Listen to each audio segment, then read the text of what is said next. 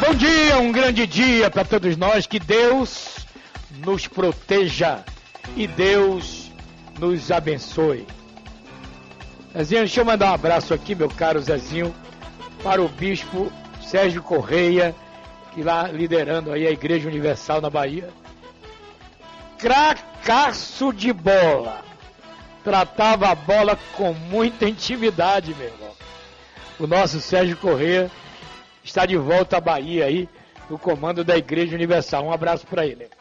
Bom, mas o assunto, Zezinho, que eu quero de você agora é o telefone do povo e o zap do povo.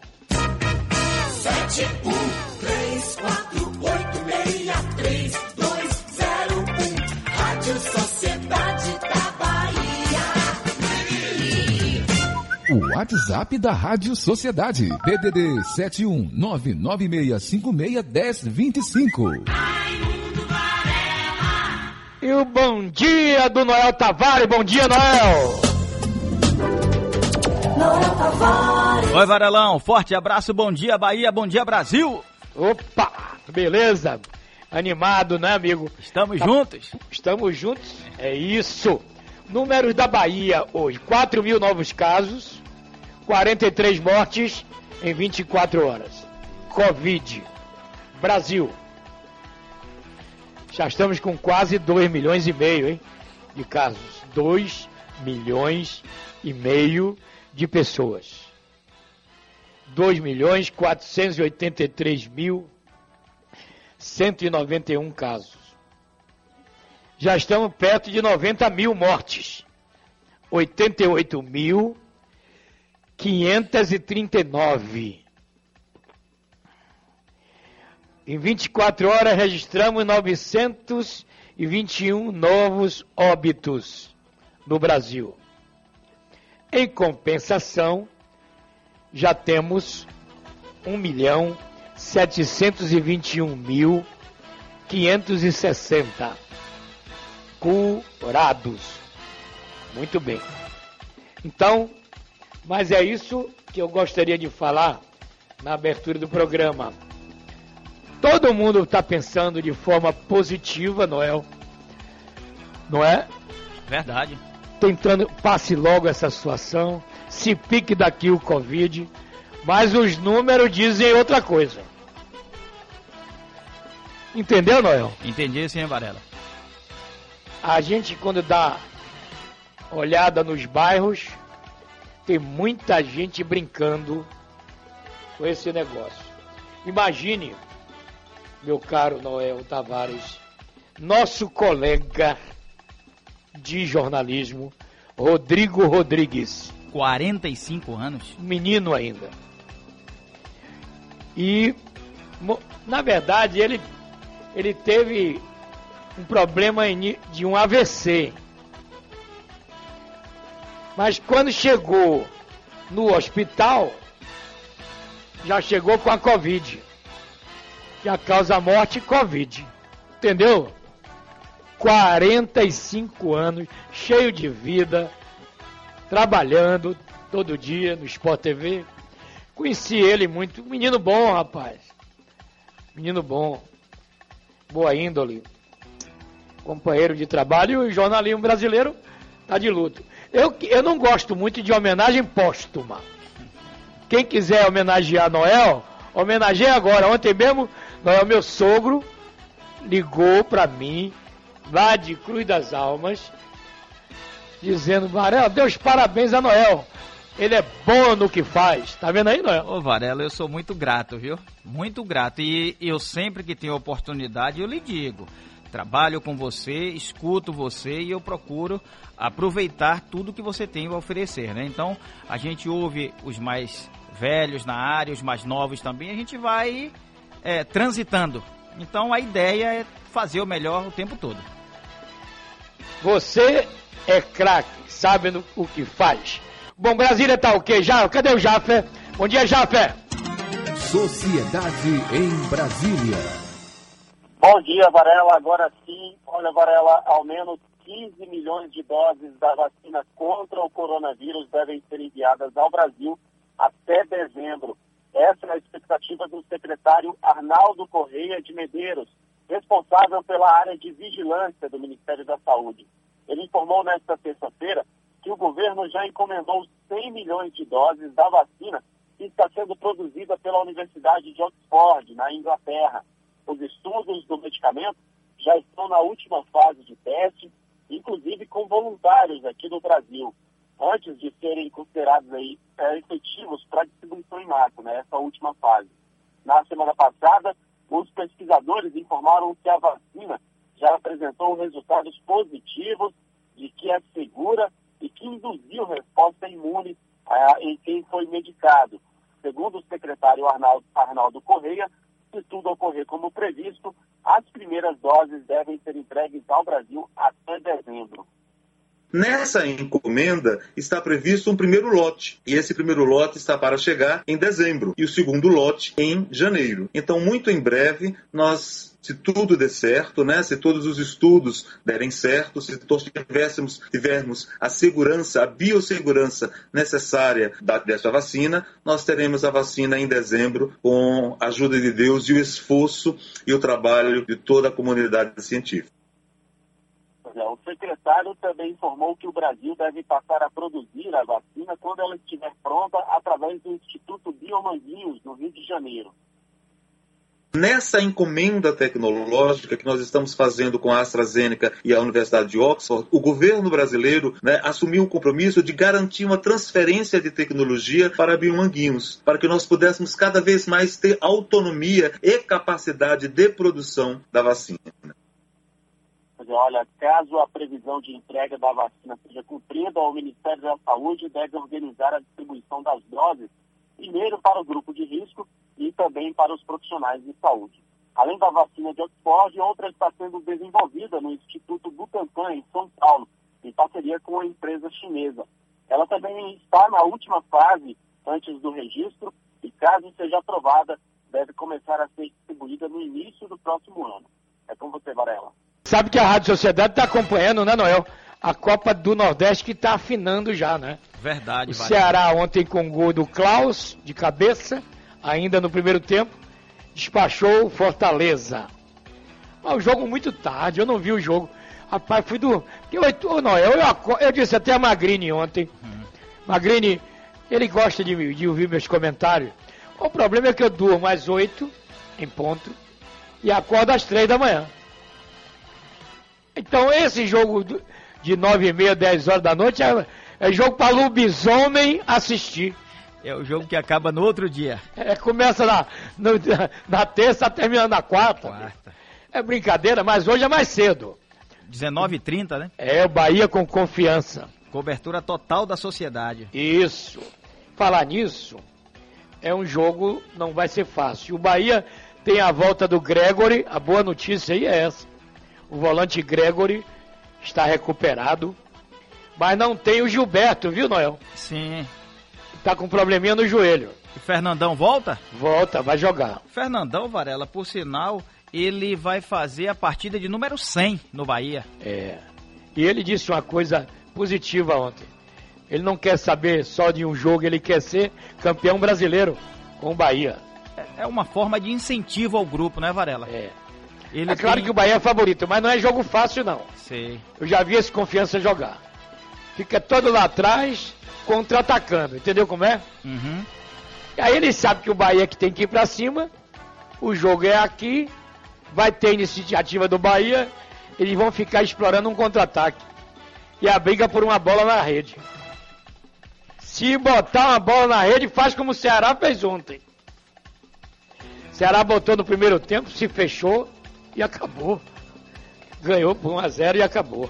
Com relação a Gregory Varela, ele ele testou positivo, já está já está recuperado, não é isso? Já. E volta pro jogo Departamento de médico hoje. Já deu negativo, tá Sim. tudo bem, ele tá pronto e vai jogar.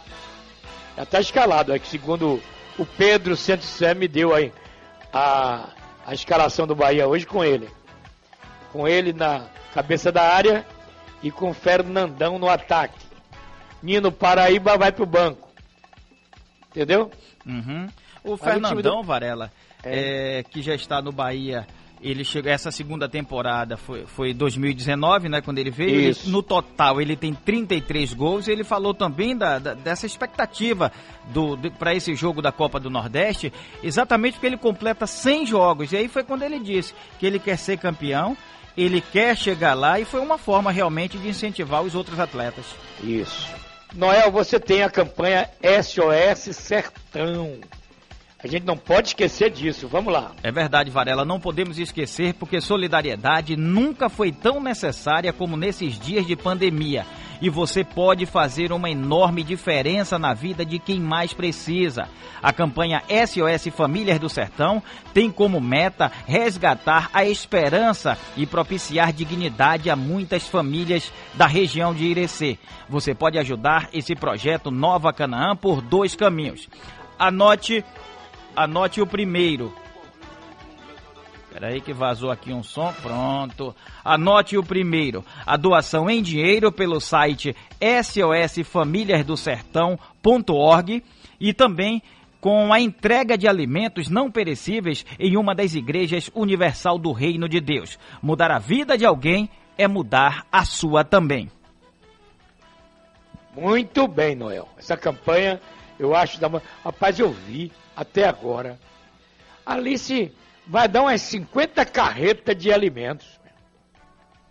O povo é solidário, viu, amigo? Eu vi uma matéria ontem, Varela, no Jornal da Record, É. exatamente sobre eh, as doações, sobre a arrecadação, a Isso. importância do povo colaborar, o povo humilde, o povo rico, o povo pobre, o povo que tem, o que não tem, todos podem colaborar, indo até uma igreja universal, deixando o seu quilo de alimento ou mais, se puder, ou depositando através da, da dessa conta, né, do SOS do Sertão, mas a importância que foi focado da participação popular, porque é esse povo que ajuda o povo carente, esse povo que tanto precisa, Varela. Verdade. Agora tem uma turma aí que tá se dando bem na vida com Covid. Ó, farmácia. Não entre numa farmácia sem tomar um calmante, viu, Noel? A fila é Os grande? pre- Hein? A fila é grande? Não, os preços. É que são altos. Rapaz. Mercados, supermercados.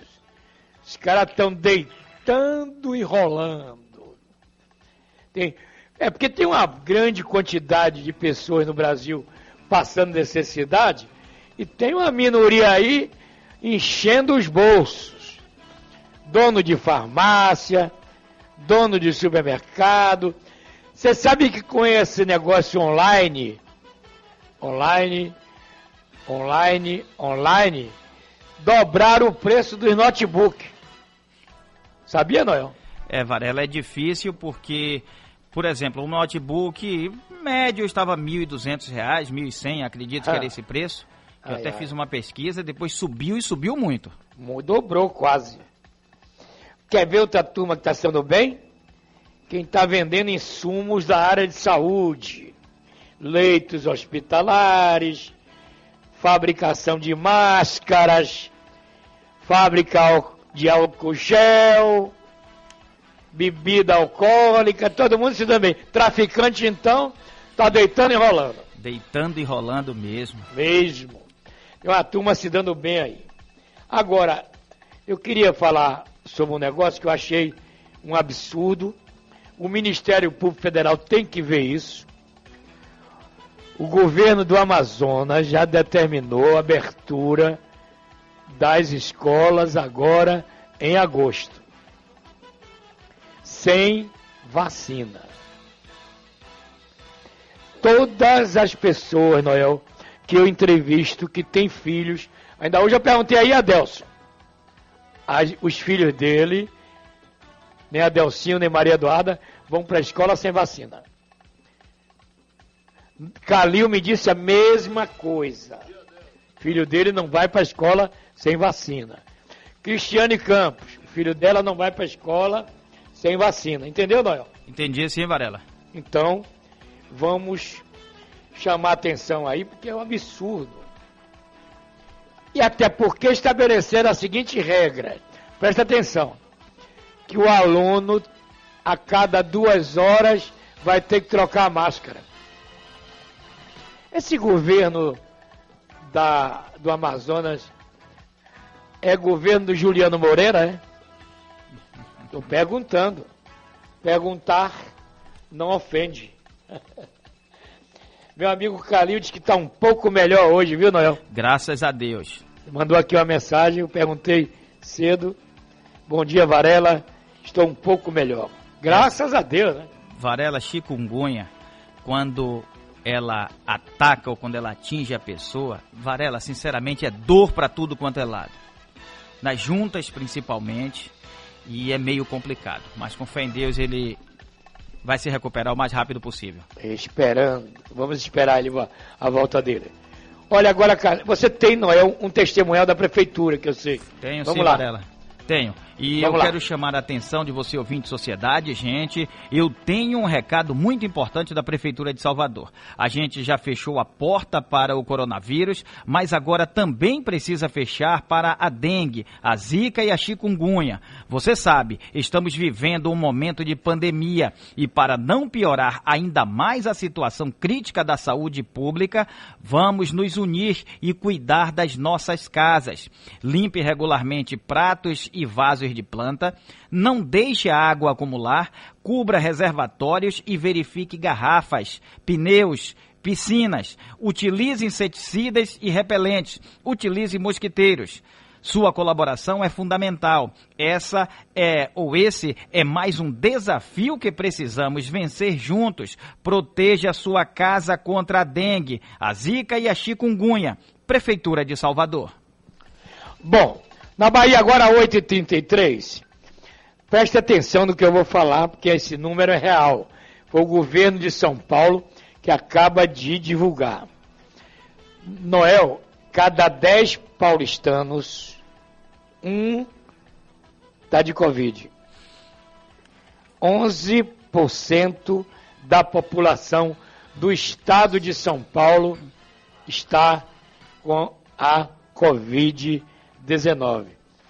Resumo da ópera. Onde tem mais gente, mais aglomeração, maior contágio. Entendeu, Noel? Entendi sim, Varela. E o que me chama a atenção também nisso é São Paulo. Olha, tem muita gente, né, Varela? A população é, é- é Ah, imensa. Imagina A 11. grande São Paulo tem 40 milhões de pessoas. É, me parece que 44, alguma Isso. coisa assim. Então, imagina, 11% da população está infectada, pode ter o problema. Se uma dessas pessoas, uma só, não se cuidar, ela já vai transmitir o vírus pelo menos para cinco. Vai Imagine duas, três, quatro, cinco, muita gente sem se cuidar, sem usar máscara, sem é, é, lavar as mãos com água e sabão, sem usar o álcool ou álcool gel, sem se cuidar realmente, a coisa pode complicar mais ainda, Varela. Isso. Noel, tem uma pergunta aqui. Vamos pedir ao jornalismo para apurar isso. Aquele, aquele negócio que aconteceu na Pituba ontem, né? o andaime despencou, um operário ficou salvo, o outro caiu. Como é que está esse operário que caiu? Varela, Diga, a, Noel. a informação inicial é que foi levado para um hospital.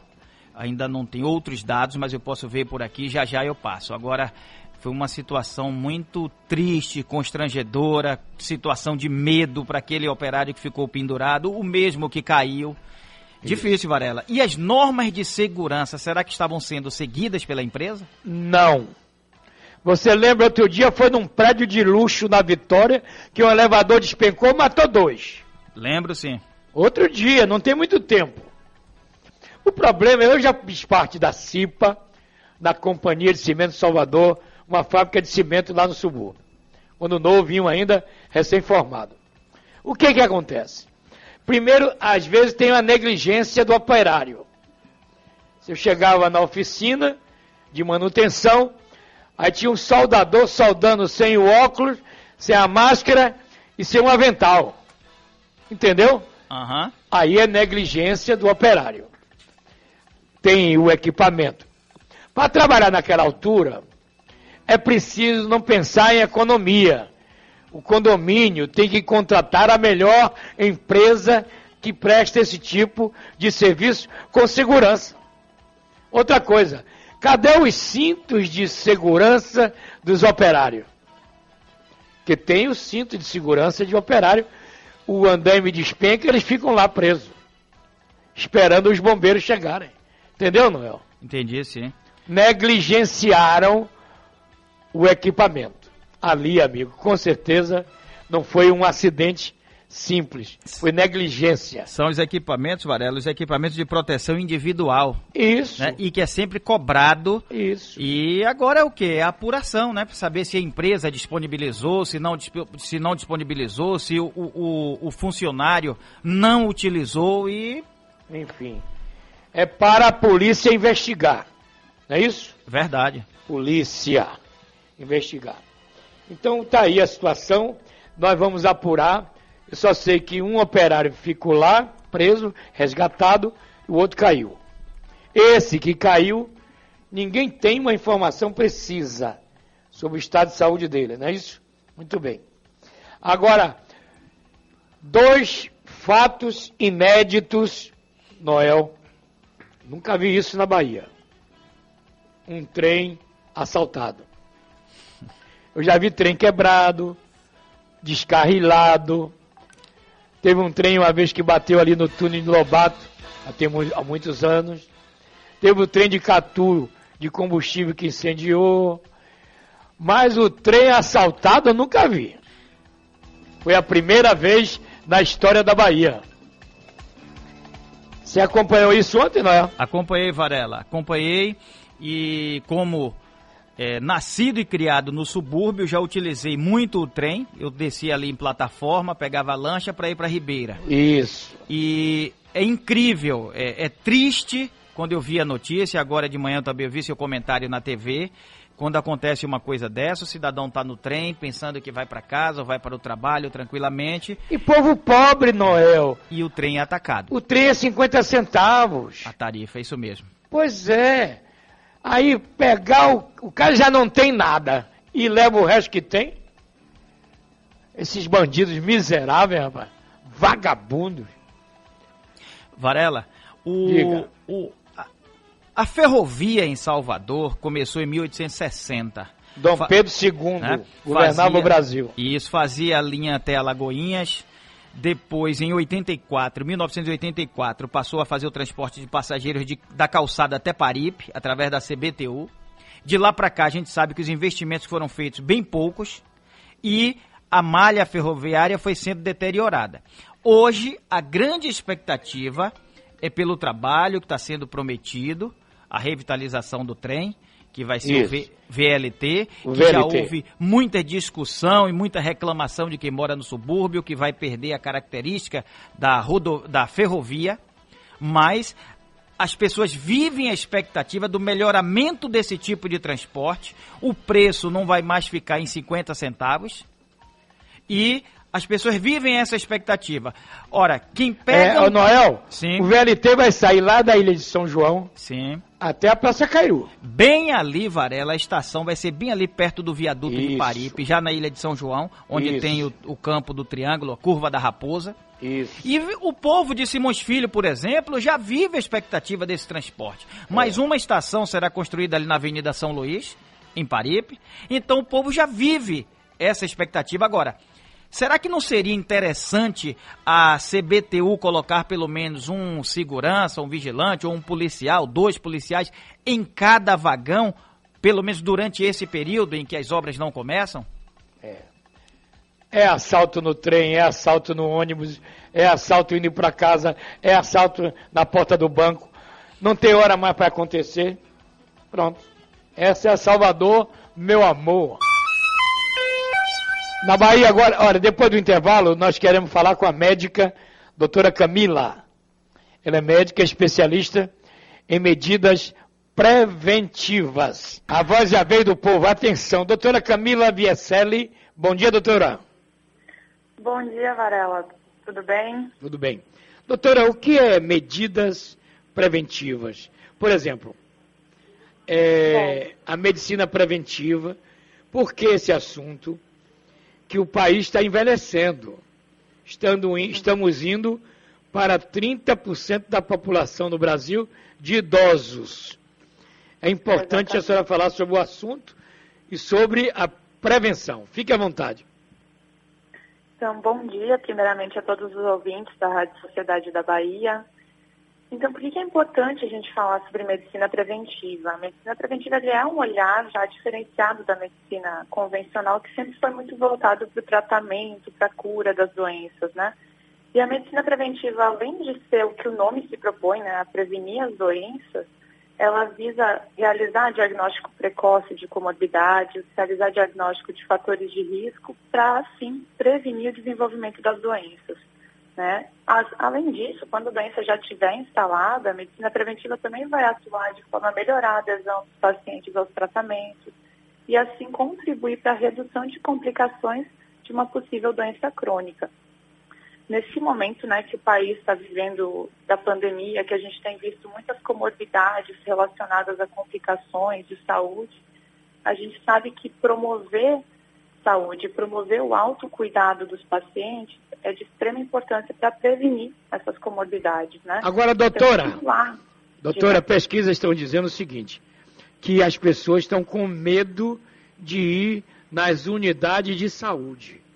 Medo uhum. do hospital, entendeu? Isso.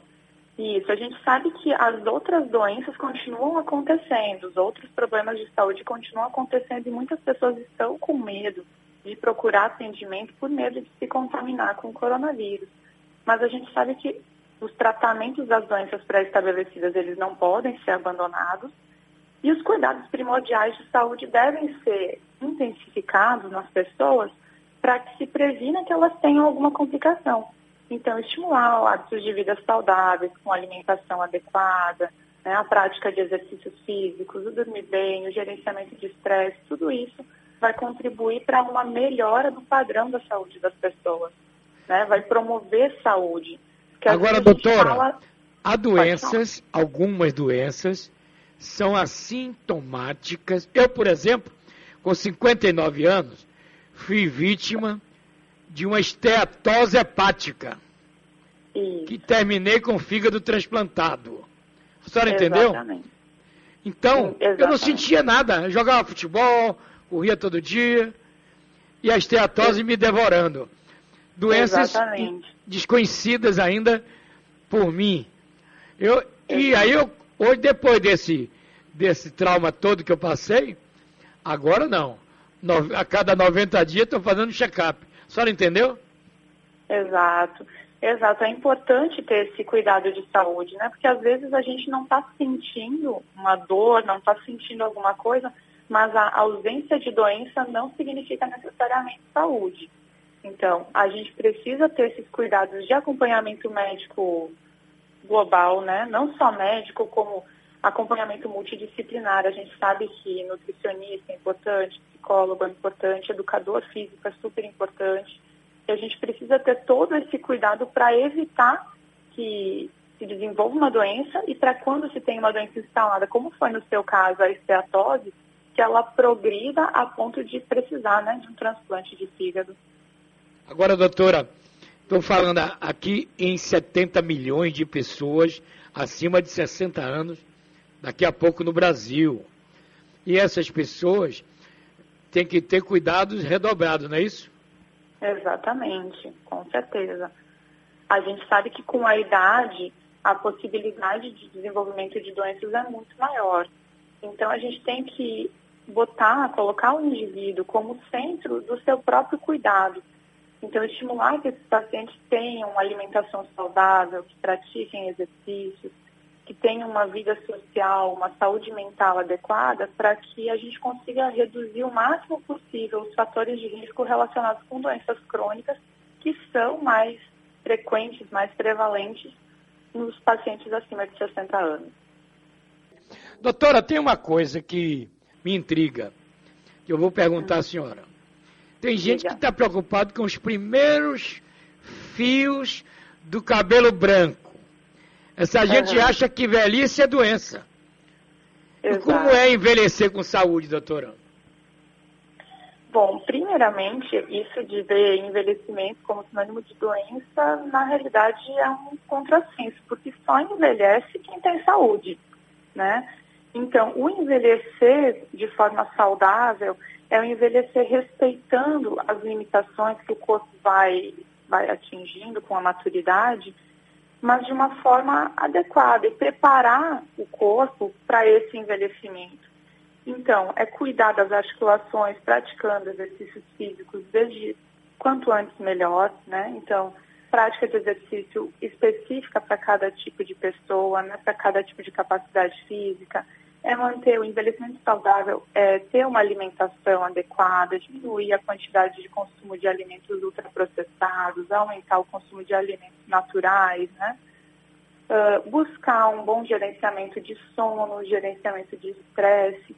Todas essas coisas vão favorecer para que se tenha um envelhecimento mais saudável e, é claro, manter o acompanhamento médico de forma regular, a fim de, enfim, detectar de forma mais precoce possível doenças, né? Ou então fatores de risco que possam implicar no desenvolvimento de alguma doença mais para frente.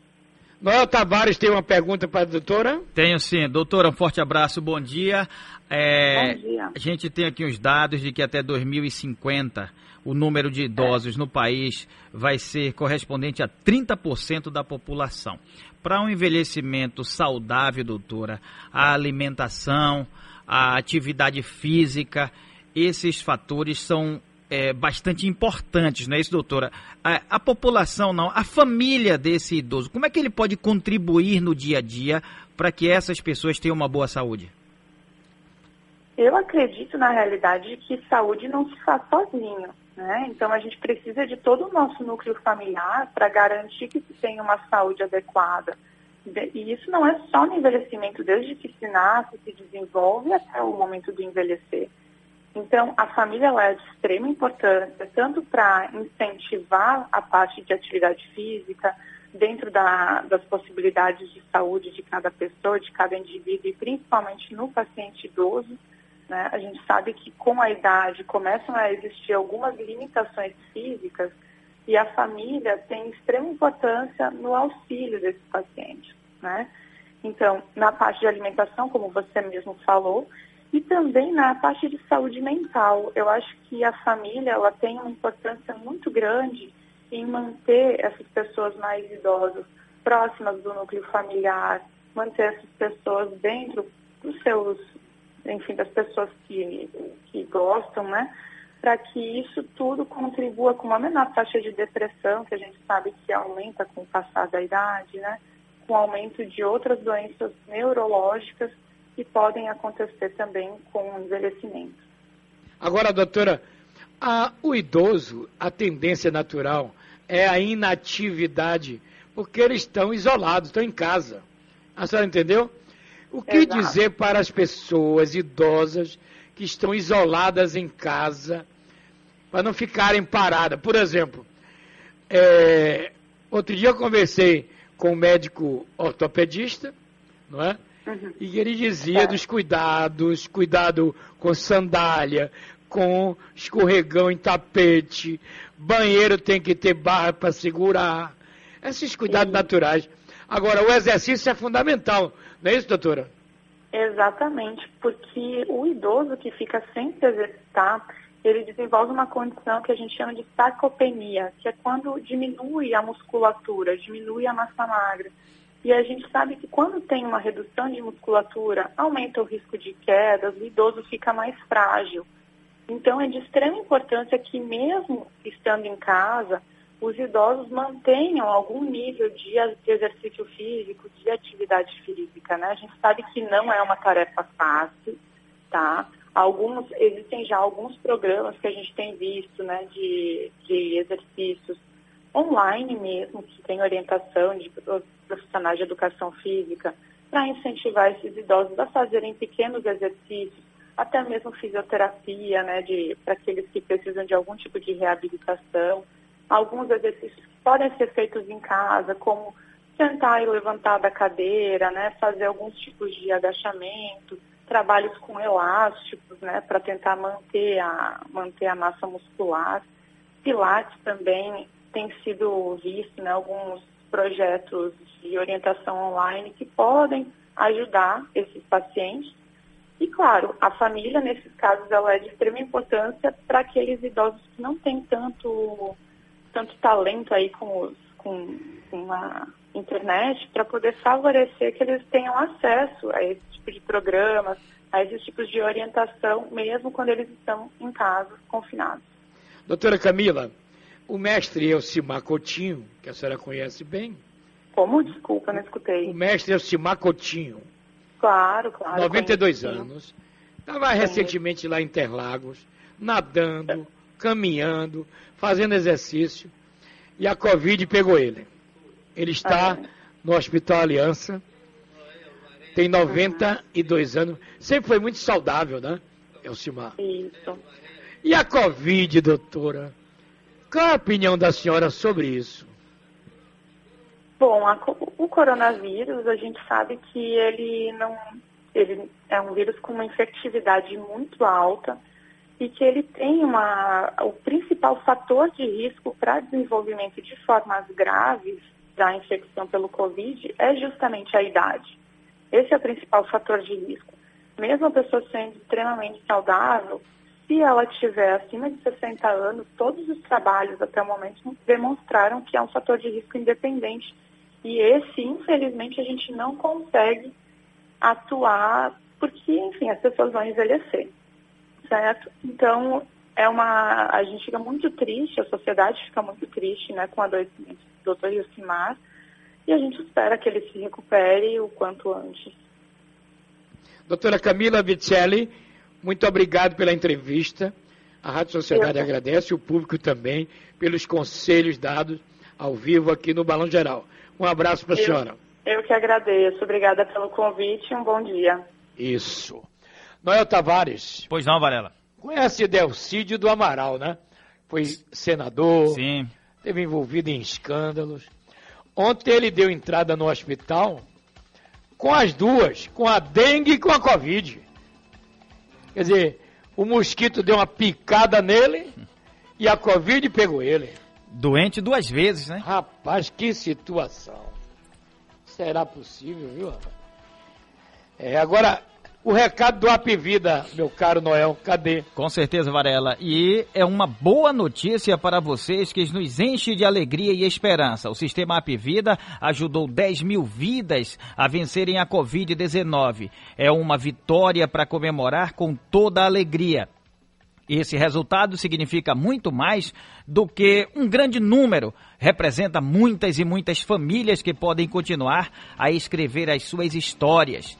A todos os colaboradores que cumprem a missão de salvar vidas, fica aqui também o agradecimento. E vale lembrar, o Sistema Apivida trabalha todos os dias para que você tenha acesso à medicina de qualidade. Você, Varela. Uma notícia aí, olha. Mercado Modelo, olha aí, será reaberto na quinta-feira, amanhã. Tá sabendo, Noel? Tô sim, Varela. Fique à vontade. Ó, o, ali na área do mercado modelo, no comércio, há muito tempo que os comerciantes vêm reclamando da degradação daquela área. Eu acredito, Varela, que com a reabertura, a reinauguração dessa parte do mercado modelo, vai movimentar aquela região, vai movimentar aquele comércio. Eu acredito, a gente sabe que o fluxo de turistas é bem pequeno na cidade pelo fato que estamos vivendo a pandemia, mas existe a grande expectativa já do comerciante poder fazer bons negócios lá no mercado, Varela. É, e um atrativo também para o turismo, né? Os nossos visitantes. Aliás, eu sou do tempo, não sei se ainda é assim, se eu fosse guia turístico, eu me lembro que a gente queria conhecer a Lagoa de Abaeté. O nível da água lá está subindo, viu, Noel? Graças a Deus, né? É, o nível de água está subindo. Porque há pouco tempo os moradores estavam reclamando do abandono. É, mas deu uma melhorada lá. Então, a outra é visitar o elevador Lacerda, a outra é ir lá no Monte Serra, né, na Ribeira, conhecer a cidade como todo. Não é isso? Varela, Diga. por que não uma campanha para que as pessoas, os turistas, conheçam as praias do subúrbio? Isso. Inema. Se bem Isso. que Inema é na base naval, não tem condição de entrar, mas tem São Tomé, tem Tubarão, Aham. né? Tem uma praia ali muito gostosa, em plataforma. Então, quem sabe um turismo pelo subúrbio. E aí É. pode se bater na Ilha de Maré, em Paramana. É. O potencial é muito enorme, né? É verdade. Nosso potencial turístico. Meu caro Zezinho, o endereço do povo, telefone e zap. Sete um três quatro oito meia três dois zero um Rádio Sociedade da Bahia. O WhatsApp da Rádio Sociedade. PDD 71996561025. Noel, se tiver alguma mensagem, fique à vontade. Pronto, Varela, vamos lá. Olha, tem aqui, bom dia, Varela, me chamo Nélia. Ônibus na estação Mussurunga, ou seja, linha estação Mussurunga Ribeira, 1060, totalmente sujo, desde segunda-feira que voltei a trabalhar e todos os ônibus que eu pego estão podres e sujos, além de lotados. Fico com nojo até de sentar. É, outra mensagem, venho pedir, por favor, a vocês para dar uma porrada na nova Avenida Dendezeiros. Ele está dizendo o seguinte, que o quebra-mola está muito alto e a pista cheia de buracos. É essa pista que foi inaugurada há pouco, né? E o quebra-mola, de acordo com o que ele disse, é muito alto e tem alguns postes que estão exatamente nas curvas. É, bom dia, Noel. Bom dia, Varela. Meus amigos, Bahia será campeão da Copa do Nordeste. Assinado Vitor de São Paulo, capital. Varela tem aqui ouvinte com áudio. Deixa eu só colocar aqui para você ouvir rapidinho. E a gente. Cadê?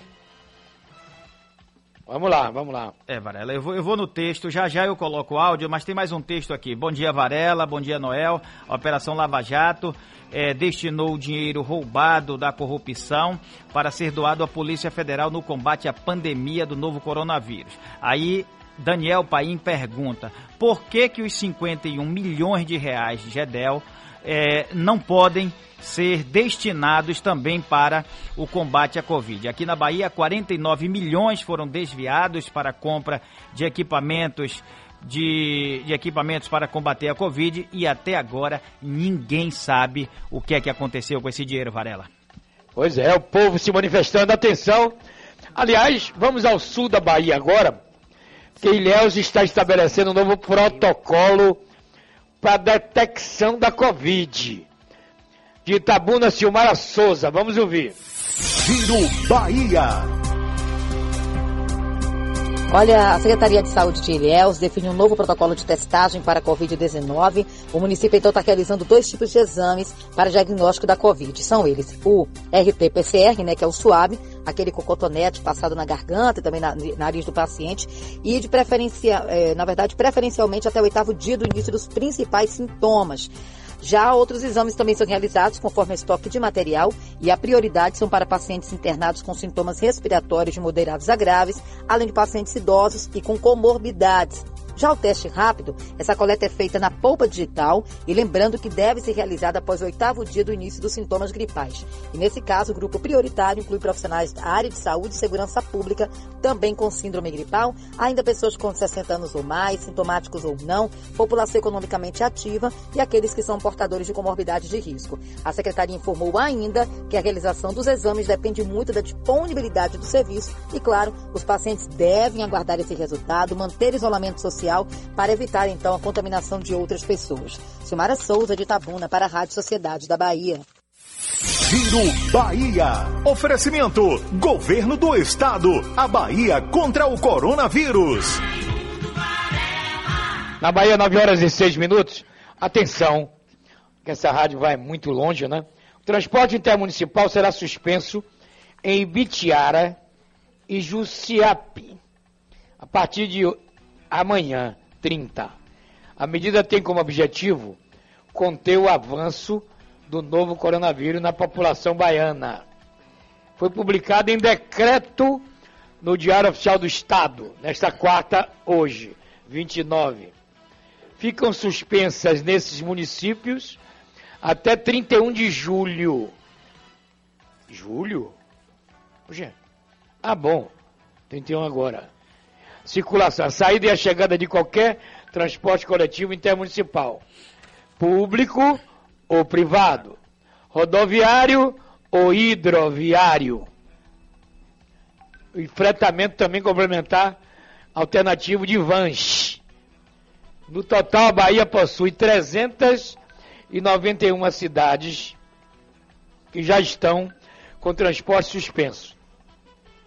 Não dá para ler todas, que eu vou levar uma hora aqui lendo.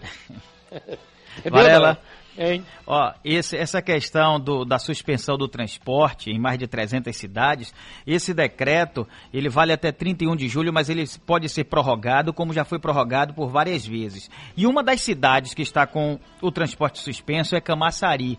Ontem, assim que terminou o programa, eu recebi o telefonema de uma senhora que ela mora em Abrantes. Ela disse que está prejudicada porque ela trabalha em Salvador e ela não tem condição de chegar no trabalho porque não tem ônibus. Então ela reclamou, ela pede à prefeitura de Camaçari, como pede também ao governo do estado, na, na, no, no entender dela de que o transporte em Camaçari o transporte intermunicipal já tem que voltar ao normal. Esse é o entendimento dela. Mas essas medidas são tomadas de acordo com o número de infectados da Covid-19 e esse número, infelizmente, vem aumentando. Por sinal, Varela, ela reclamou também sobre uma passarela que tem na Estrada do Coco, na, ali próximo a Abrantes, em Catu de Abrantes. É uma passarela que eu acredito que seja de responsabilidade da concessionária que administra a rodovia. Essa passarela é provisória, é simplesmente algumas madeiras com algum com, com seguradas em, em ferro. É, é uma estrutura triste, ridícula, que polui aquele ambiente e mais, causa insegurança para quem utiliza aquela passarela que fica em Catu de Abrantes. A concessionária ou o governo do estado, quem quer de direito, deve tomar as providências e, e construir a passarela definitiva. Estou dizendo isso porque já foi anunciado é, a recuperação de 7,5 km da Estrada do Coco, só que esse trecho é em, em Lauro de Freitas e logo depois da ponte já é Abrantes. Então é preciso que essa passarela venha receber um tratamento especial, porque o morador daquela área precisa, e que essa recuperação da estrada também se estenda até o trecho de Camaçari, em Abrantes, Varela. Isso. Bom, está confirmado uh, Bolsonaro sem Covid, claro. Vem a Bahia amanhã, não é isso? Verdade, Varela. Pronto. Vamos saber o que está acontecendo na região de Alagoinhas. Ao vivo de lá, Luciano Reis, na Sociedade. Bom dia, Luciano. Bahia. Bom dia, Varela, Noel Tavares, bom dia, ouvintes do Balanço Geral da Rádio Sociedade da Bahia. O governo do estado enviou segunda-feira, 27, 166 mil máscaras reutilizáveis de tecido e TNT para 24 municípios da região metropolitana de Salvador e litoral norte além de bolhas de contenção e protetores faciais de acrílico para quatro municípios da região metropolitana de Salvador. A operação é da Força Tarefa, coordenada pelas secretarias do Planejamento de Desenvolvimento Econômico e de Desenvolvimento Rural. Nesta guerra contra o coronavírus, o governo da Bahia não tem medido esforços e por isso estamos distribuindo sistematicamente máscaras e insumos que são de extrema importância para combater esta pandemia, ressalta o secretário estadual do Planejamento, Walter Pinheiro. No litoral norte, as cidades da região de Alagoinhas contempladas com as máscaras foram a Cajutiba, Aporá, Araçás, Aramari, Catu, Conde, Crisópolis, Esplanada, Iampupe, Itanagra, Itapicuru, Jandaíra, Olindina, Oriçangas, Pedrão, Rio Real e Sátiro Dias. As máscaras foram adquiridas junto a 603 associações, cooperativas e empresas habilitadas para a produção de mais de 12 milhões de unidades. Luciano Reis com notícias de Alagoinhas e região, correspondente a serviço da Rádio Sociedade da Bahia. Giro Bahia. Oferecimento: Governo do Estado. A Bahia contra o coronavírus. Na Bahia, agora 9 h 16 noticiário internacional, hein? Toda a Europa já está convivendo com uma nova onda do coronavírus. Alguém já disse isso aí, que o coronavírus é um vírus que sofre mutações. Também é tanta coisa que fala. O fato é o seguinte: eu aqui quero lembrar uma coisa. Quando a influenza veio para, a gente, matou muita gente. O vírus da gripe no mundo. Hoje tem vacina. Né? Então, o problema da Covid é que ele é um objeto voador não identificado, um OVNI. Ninguém sabe nada sobre ele. Eu sei que agora não tem mais negócio de conversa de idade. Vacilou, ele pega. Então, ontem eu estava ouvindo o doutor Bandeira com Adelso Carvalho, seis da tarde. Ele falou, falou, falou, falou, falou, nada. No final, use máscara, álcool gel, água e sabão. Cuidado com é, o, o, contágio, né? Manter a distância e pronto. É a única coisa que sabem desse vírus é evitar pegar ele. O resto ninguém sabe das consequências, tá bom? Mas Adriana Planzo, nossa repórter, está circulando na cidade. Bom dia, Adriana. De olho na sociedade. Prefeitura de Salvador e você contra o coronavírus. Bom dia, Varela. Bom dia, Noel. Bom dia aos ouvintes do Balanço Geral.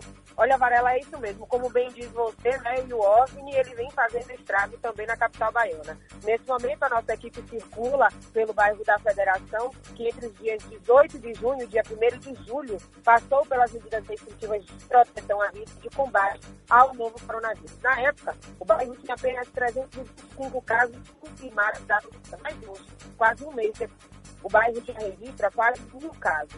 Conforme o último balanço da Secretaria Municipal da Saúde, já são 995 casos confirmados só aqui na federação. Ainda de acordo com o boletim, a capital baiana já registra 52.399 casos confirmados da Covid-19. Desse total, 48.167 pessoas já estão curadas. Adriana Planzo para a Rádio Sociedade da Bahia. 24 horas no ar. Aqui você fica sabendo de tudo. De olho na sociedade. Prefeitura de Salvador e você contra o coronavírus. Na Bahia, agora 919, nota oficial do Ministério da Saúde, isso aqui. Essa vacina inglesa, a Oxford, diz que em dezembro vai estar à disposição dos brasileiros. Até agora, a Organização Mundial de Saúde disse nada sobre a eficácia das vacinas. Todas elas estão em fases experimentais. Nós estamos sendo cobaias desses testes. De concreto, nada até agora. No mundo, não é só Brasil, não, né? Tem mensagem aqui, eu acabo de receber, ela vem de Candeias. Ele diz assim: Bom dia, Noel, bom dia, Varela. As fotos são do anel viário de Candeias, sentido a refinaria Landulfo Alves, por onde passa uma das maiores riquezas da Bahia. Alguns caminhões engancha nos buracos. Imagina se o trem vier carregado com combustível e atropelar um caminhão, tipo o que eu dirijo com 60 mil litros de combustível ele se queixa dessa situação, Varela, até porque são muitos buracos no anel viário de Candeias. Aqui mensagens, outras mensagens dos ouvintes. Noel, Varela, esse VLT só vai vir para prejudicar o povo. entendeu? A passagem, que é 50 centavos, ela vai passar por mesmo valor do ônibus. E eles vão tirar as linhas de ônibus, fazer como fizeram com o trem que passa pela Fonte Nova, vai para a estação Pirajá, vai para o aeroporto, porque isso não é metrô. Metrô é por debaixo do chão. Esse é Preto da Fazenda Grande 3 em Cajazeiras. Agora, Varela, um que reclama da Avenida Gal Costa. Bom dia, Varela. Bom dia, Rádio Sociedade. Olha o absurdo disso aí, Varela. Isso é na Gal Costa. Eles limpam o canteiro, pegam o mato e jogam do lado, na pista. Agora, olha, esse, esse mato já tem mais de três meses lá, tá seco. Eu já vi gente tentando botar fogo. E, a, e eles não limpam. É, tem mais de três meses. Estão lá limpando de novo. Isso aí, olha a prova aí. Ele mandou uma foto, Varela, mostrando que tem muito mato ao lado de toda a avenida, porque o trabalho é feito, a roçagem é feita, mas infelizmente não estão retirando esse mato de lá da Avenida Gal Costa. E aí termina indo para o meio da rua e pode causar acidente. Mais uma para a gente fechar. Bom dia, meu amigo. Aqui é Kleber do Cabula. Ô, Varela, eu sou do sistema de transporte complementar de Salvador. E tô com um problema aí com o pessoal da prefeitura que não libera os ônibus para rodar, rapaz. Tem 80 micro-ônibus parados. Eles mandaram a gente comprar o um carro novo, nós compramos. Prestação de quase 6 mil reais. E eles não querem fazer a vistoria do carro para o carro rodar. E a gente tem um alvará licitante desde 1997. Ajuda a gente aí, Varela. Tá aí, Varela, é mais um Tá ouvinte. ajudando, já botando no ar já ajuda, né? É verdade. O apelo aí para a Secretaria Municipal de Transportes. Tem uma notinha aqui, Varela, da Desal, Vamos que lá. Marcos Antônio, da assessoria de comunicação, mandou pra gente, ele dizendo que foi feita uma observação no programa ontem por um ouvinte sobre a passarela da Avenida Mário Leal Ferreira, Bonocô. Ele diz que realmente a prefeitura está recuperando as passarelas da Casa Eloy e também do Novo Tempo. As ações são de trocas totais dos equipamentos e são feitas no local para não prejudicar a população. Dois trechos já foram feitos. As ações principais são feitas à noite, das 11 horas até as 5 da manhã como troca de pisos e serviços de solda. Ele, a nota diz que pede desculpas pelos transtornos, mas é uma ação de cuidado e melhoria dos nossos equipamentos públicos. Grande abraço para você, Varela. Quem manda é Marcos Antônio da Desal.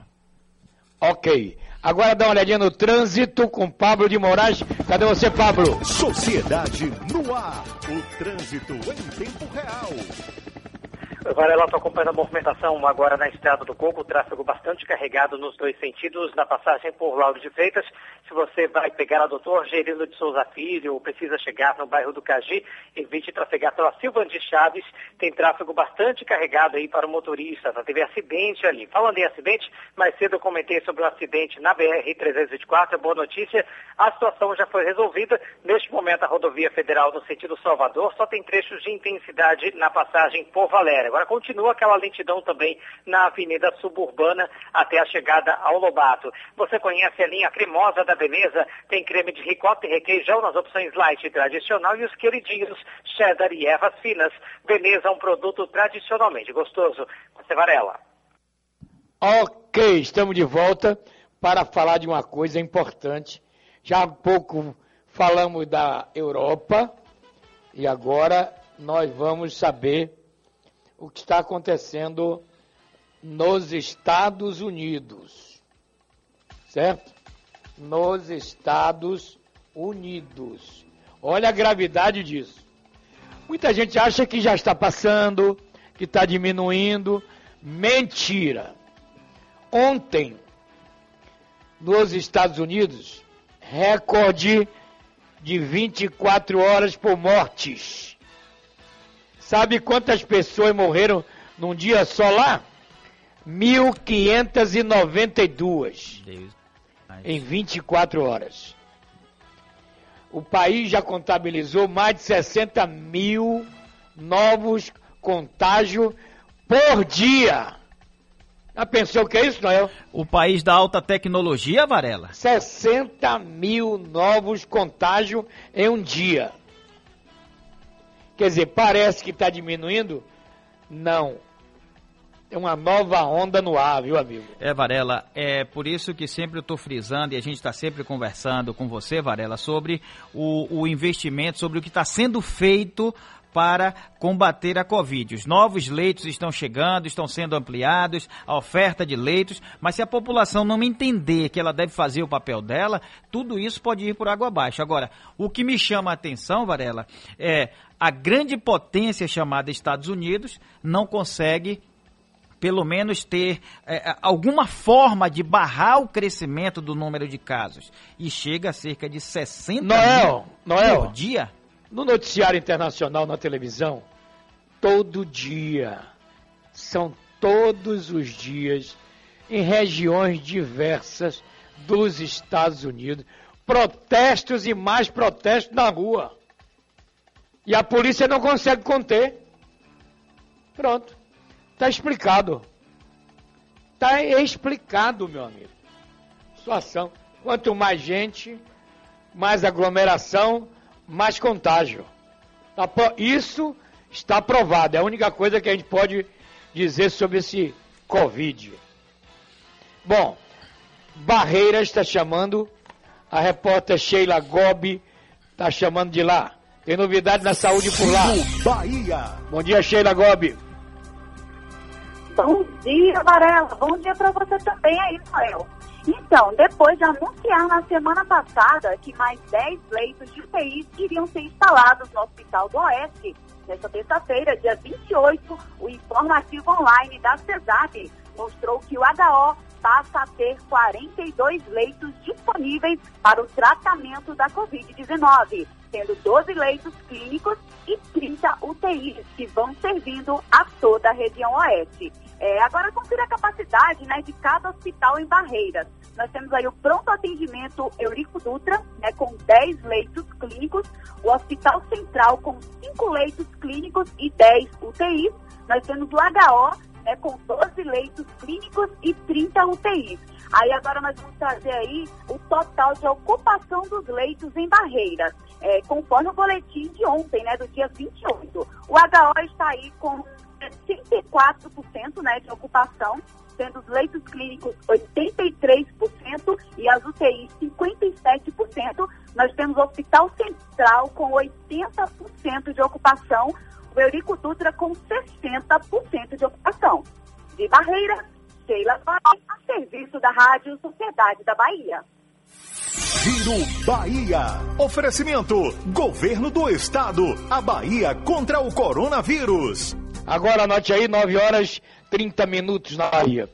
Bom, na linha 3, Zezinho, o seu Paulo quer falar. Ele mora em Lauro de Freitas e quer falar. Essa é a parte que eu gosto. Seu Paulo, bom dia. Bom dia, Varela. Bom dia, Noel. Bom dia, meu irmão. O que é que houve lá, Paulo? Rapaz, Lauro de Freitas está abandonada pela prefeitura. O pessoal só cuida de Covid. Só É a prioridade coronavírus e esquece as ruas. Estão todas esburacadas. Itinga, Cagi. É... Há, poucos, há pouco tempo, uns 20 dias, um mês mais ou menos, tapou os buracos perto de um órgão da prefeitura, da FESP. Meu irmão, já está abrindo tudo de novo. Asfalto sorridal. Choveu, volta os Derreteu. buracos novamente.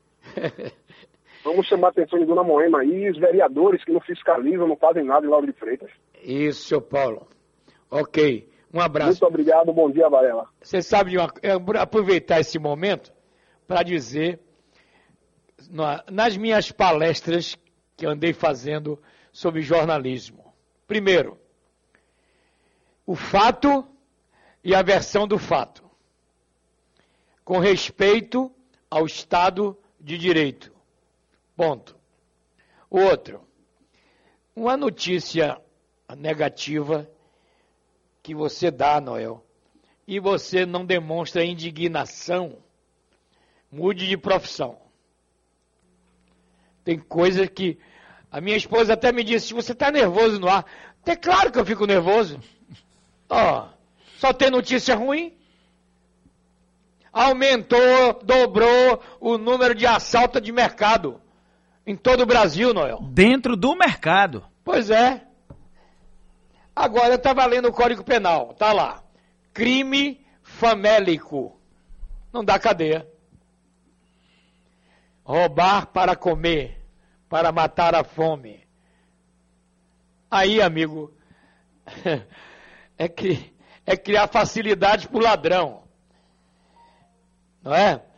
Bom, é, Sacramento quer falar, ele mora na Fazenda Grande do Retiro, é isso?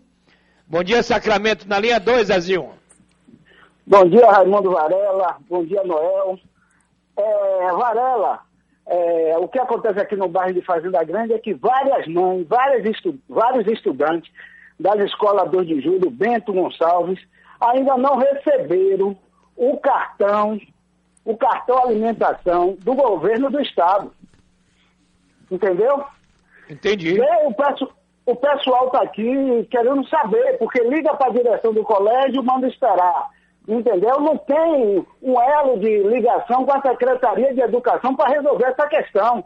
Então, a única solução da comunidade é ligar para o balanço geral, para você, Raimundo Varela, que sempre está junto da população, cobrando e minha, dessas e minha mesa E minha mesa não aguenta mais tanto bater, meu irmão.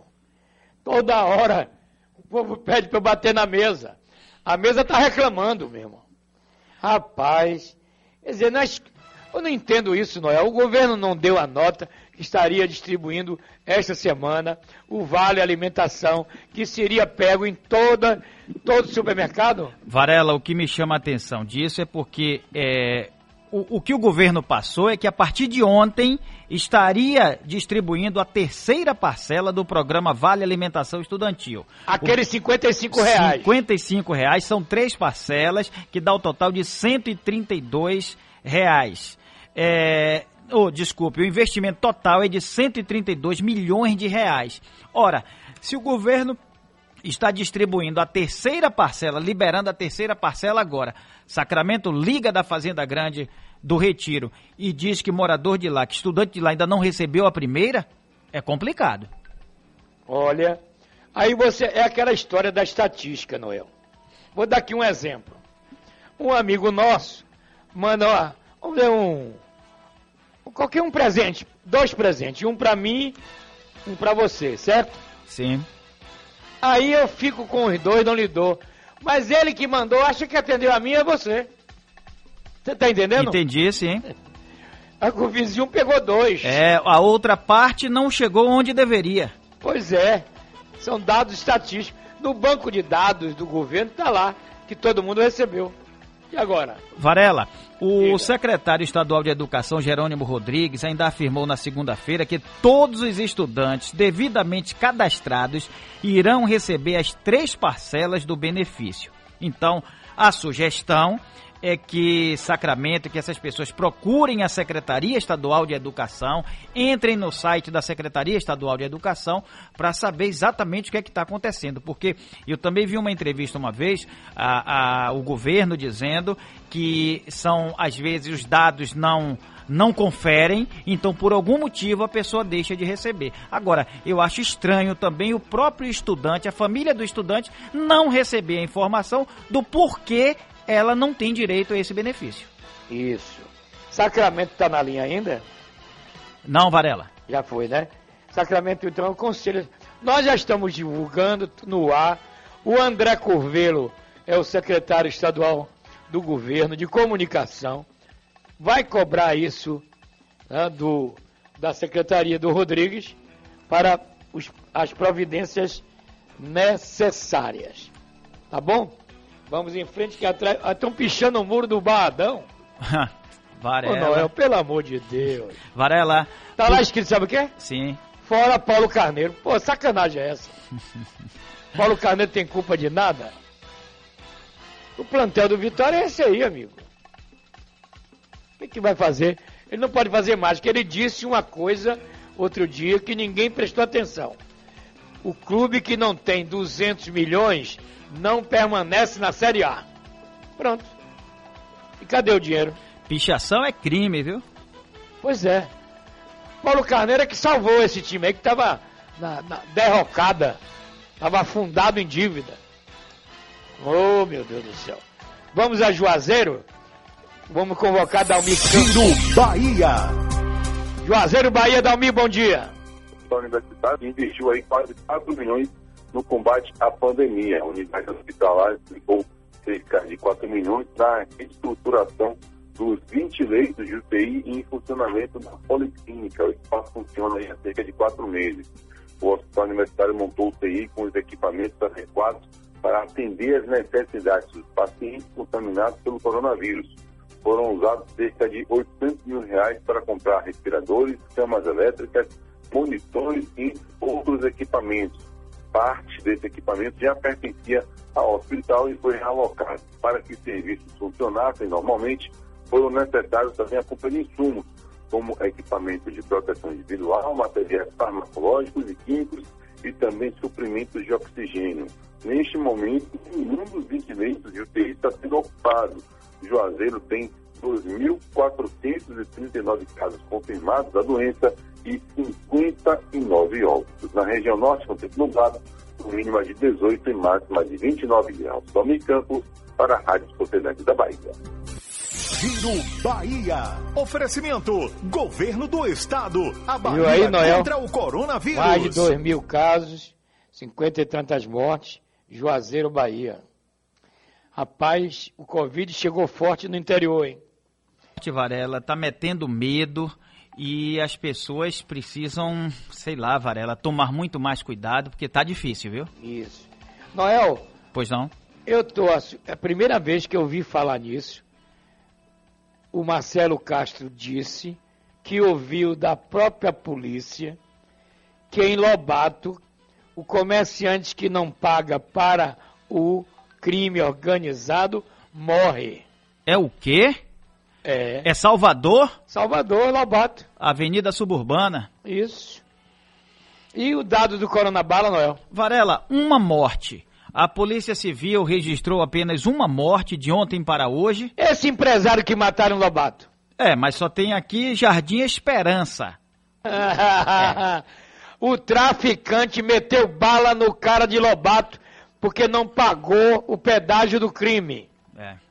Tem esse aqui, Varela, é, apenas uma morte e foi no Jardim Esperança, na rua Simone Barradas, às 4 horas da manhã. Foi um homem, é, não tem o, o nome dele e tal, mas esse assassinato aconteceu no Jardim Esperança. Mostramos na televisão a matéria, o texto de Marcelo Castro. Aqui a polícia está dizendo que, por exemplo, Nordeste de Amaralina, o cara paga pedágio para bandidagem para ter segurança, para não ser assaltado, certo? Lobato evoluiu. Comerciante que não pagar o pedágio morre. Pronto. Varela. Mataram ontem. E nos dados da secretaria, eu estou olhando aqui o boletim de ontem também, Ah. consta é, Mata de São João, Lauro de Freitas, Dias Dávila e Barro Duro em Lauro de Freitas. Nada de Pronto. Lobato. Pois é. Agora, o que pode ter acontecido, Varela, é o seguinte: se ele deu entrada em algum hospital, ele morreu lá no hospital. É assassinato, pelo menos a gente entende assim. Mas o que é colocado é- no, no- no- boletim é quando o crime acontece no local e o corpo é encaminhado para o IML. Quando o corpo está estendido no chão. No chão. E de lá Morreu no IML. hospital não é estatística. É. Aí, meu amigo, aí é uma estatística combalida. A combalidada, coitada da estatística. Já escondendo os números. Ô Zezinho, cadê a chamada do jogo do Bahia hoje da sociedade? Tá aí. Solta aí pro povo a chamada, para o povo ouvir, né? Bahia joga hoje às sete da noite, sete e meia da noite. Cadê a chamadinha, Zezinho?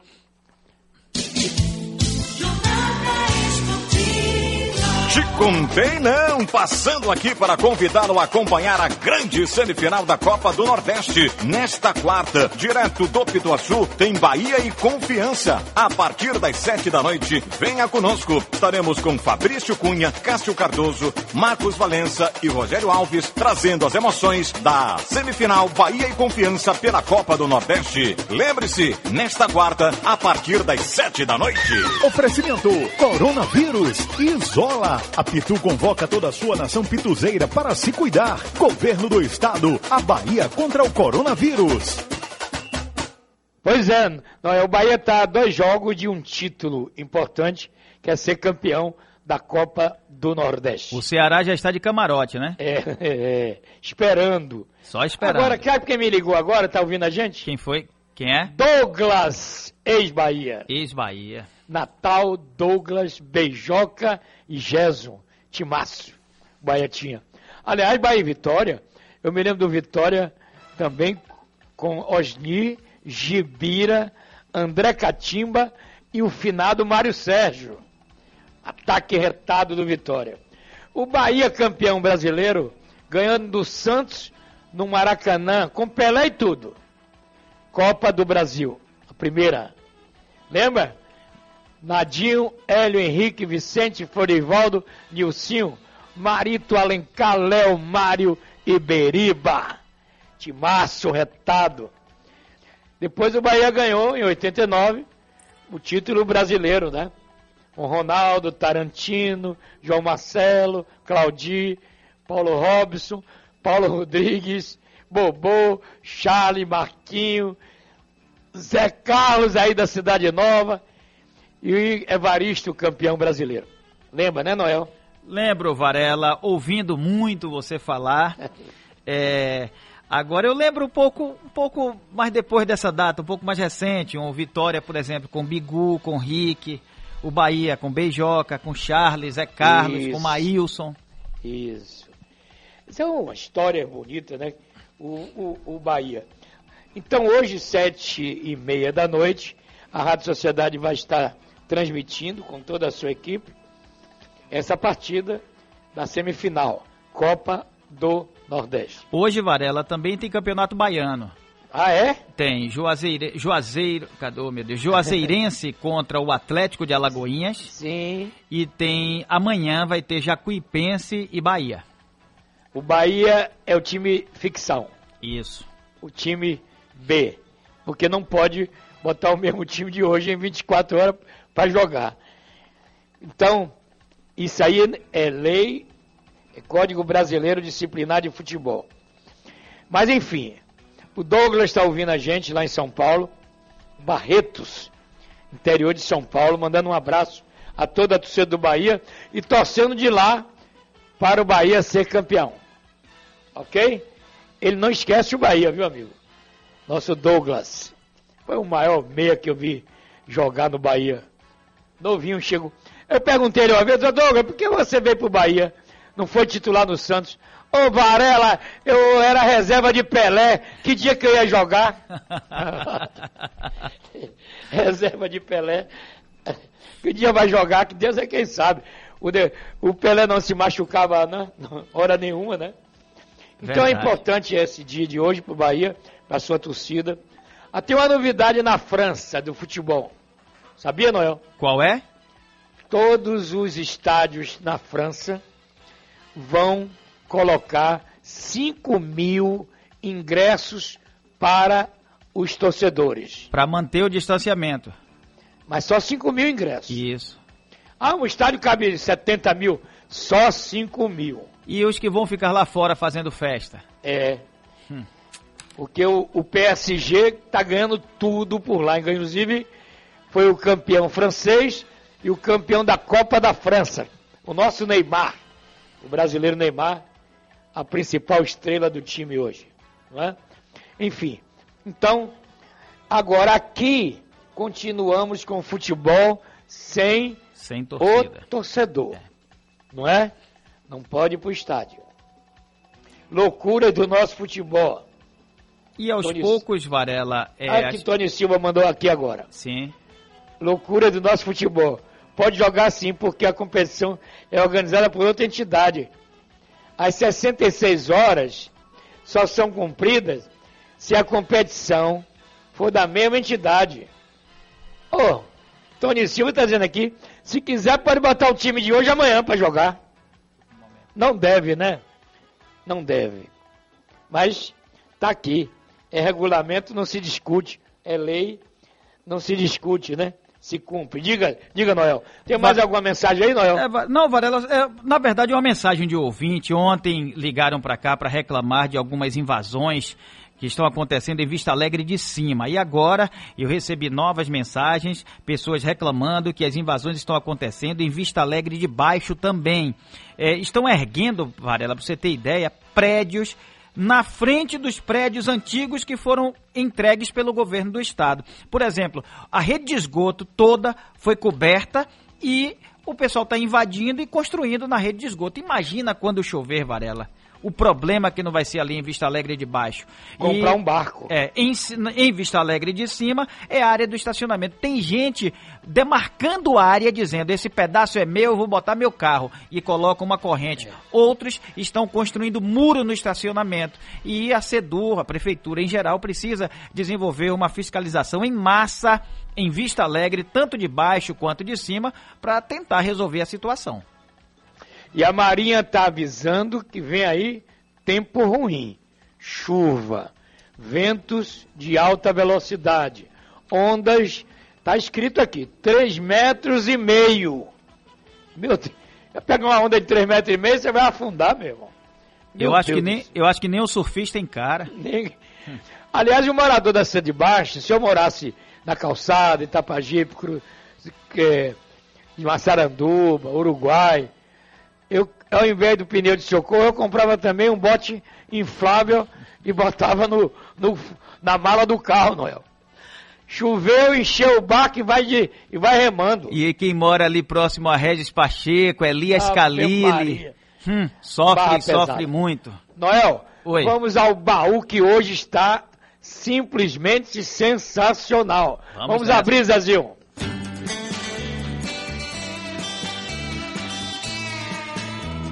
O baú, do seu Varela. Lembraram das Os duas maiores vozes desse Brasil. De todos os tempos. Hoje pediram Agnaldo Raiol.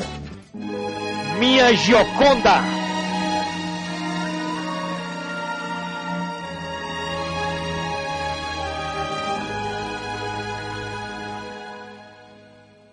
Do dia que nascemos e vivemos para o mundo, falta uma costela que encontramos num segundo. Às vezes, muito perto, desejamos encontrá-la. No entanto, é preciso muito longe ir buscá-la. Vejamos o destino de um pracinha brasileiro. Partindo para a Itália, transformou-se num guerreiro. E lá muito distante, descontado amor sentiu. E disse estas palavras a uma jovem quando a viu.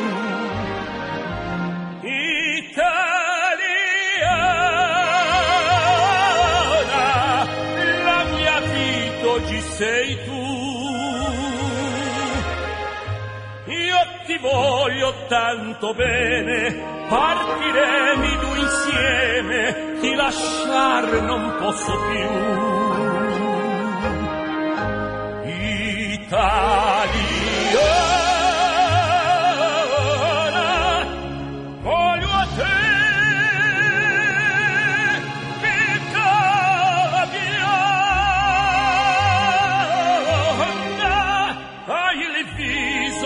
degli amore, le tue labbra sono di fiore, tu sarai la mia gioconda. Vencido inimigo que antes fora varonil, recebeu a febre ordem de embarcar para o Brasil. Dizia a mesma ordem: quem casou não poderá levar consigo a esposa, a esposa ficará. Prometeu então o bravo, ao dar baixa e ser civil, embarcarás amada para os céus do meu Brasil.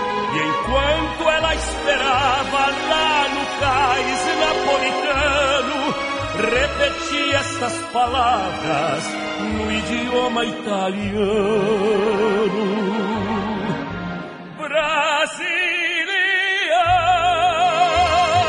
Que voz é essa, hein, Noel?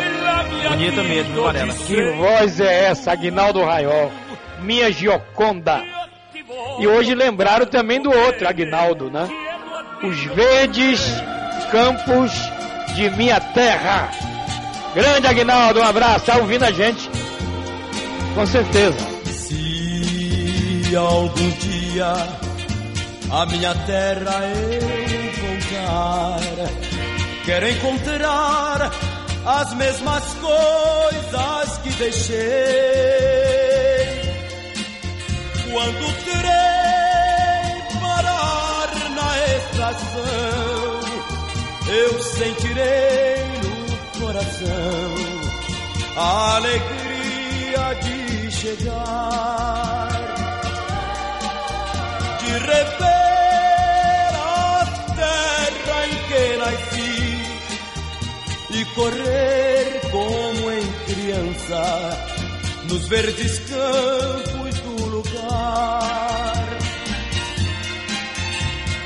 Quero encontrar a sorrir para mim o meu amor na estação a me esperar. Pegarei novamente a sua mão e seguiremos com emoção pros verdes campos do lugar. Esse instante que eu vivo a esperar, sempre a sonhar na minha grande solidão. E no sonho eu consigo transformar o frio piso do meu quarto nos verdes campos do lugar.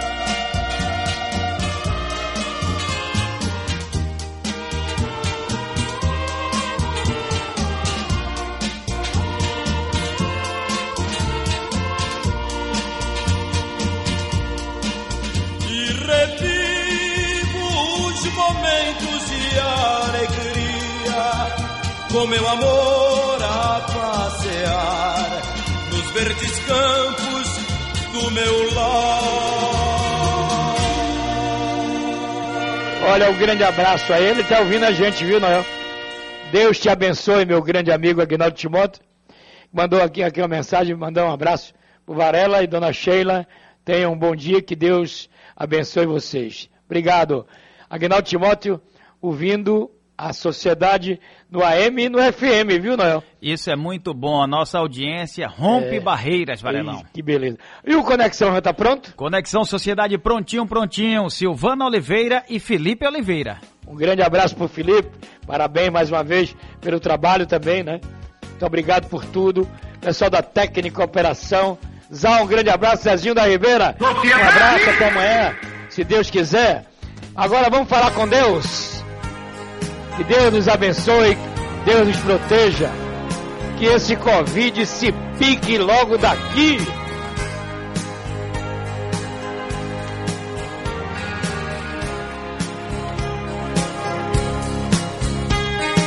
Luz que me ilumina o caminho e que me ajuda a seguir.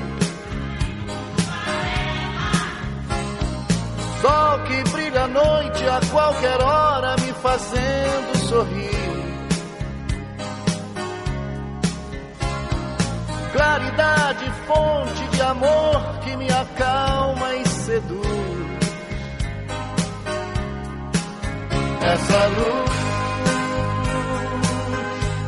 só pode ser Jesus. Noel, até amanhã, viu, meu irmão? Valeu. Valeu. Varelão. Forte abraço e até sempre. E você que é ouvinte de sociedade, não mexe no dial. É, vem aí o Conexão agora com muita informação. Deus abençoe a todos, obrigado e até amanhã, se Deus quiser.